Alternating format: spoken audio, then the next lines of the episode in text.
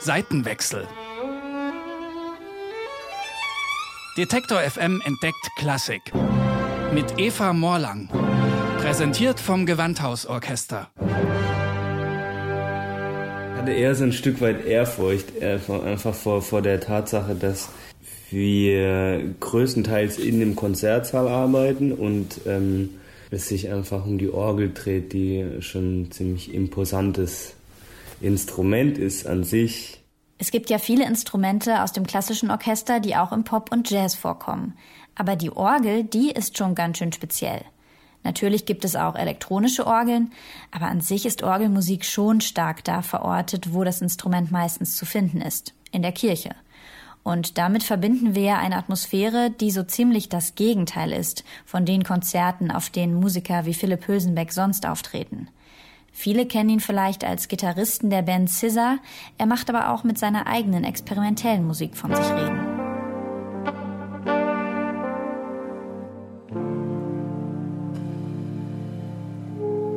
Hülsenbeck zögert nicht lang, als er angefragt wird, ob er im Projekt To Play to Play am Gewandhaus Leipzig mit dem Gewandhausorganisten Michael Schönheit zusammenarbeiten will.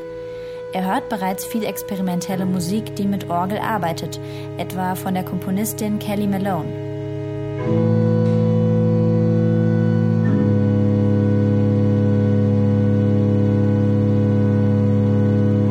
Und er hat auch selbst schon mit elektronischen Orgelklängen gespielt gibt sogar Stücke, die ich schon, die schon mit äh, Orgel-Plugins oder so Orgel-Emulationen geschrieben hatte, bevor wir uns überhaupt kennengelernt haben und bevor das im Raum stand, hatte ich Stücke geschrieben, die ich mir an der Orgel hätte vorstellen können. Die waren zwar sehr verfremdet teilweise, aber es war schon so vom, vom, vom Ansatz mit so einem Gedanke an die Orgel komponiert. Mit Michael Schönheit und einer echten Orgel tun sich jetzt nochmal ganz neue Möglichkeiten auf. Aber wie finden die beiden erstmal eine gemeinsame Grundlage, eine gemeinsame Sprache?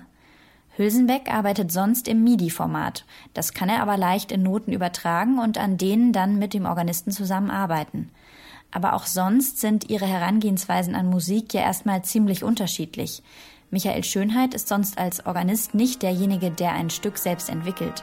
Wir sind ja als Musiker, die wir reproduzieren, die wir interpretieren, die Musik von Johann Sebastian Bach oder von Max Reger oder wem auch immer.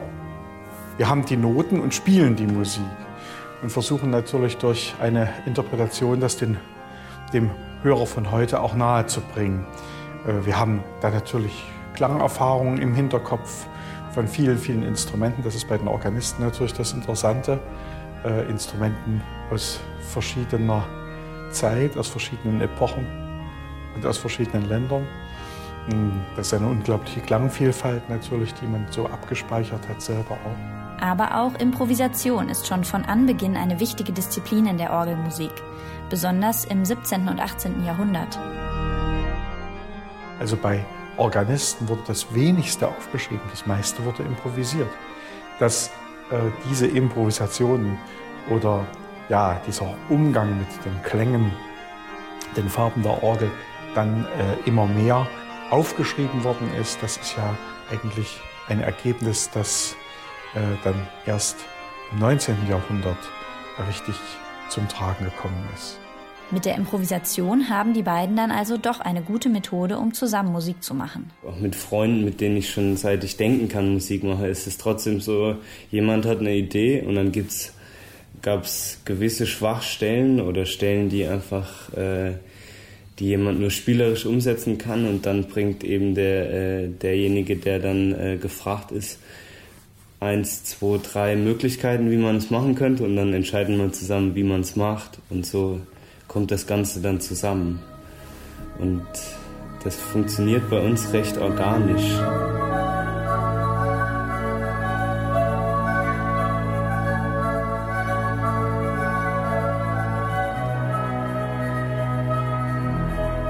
Konflux, Zusammenfluss heißt dieses erste Stück, das in Endlosschleife so weiterfließen könnte.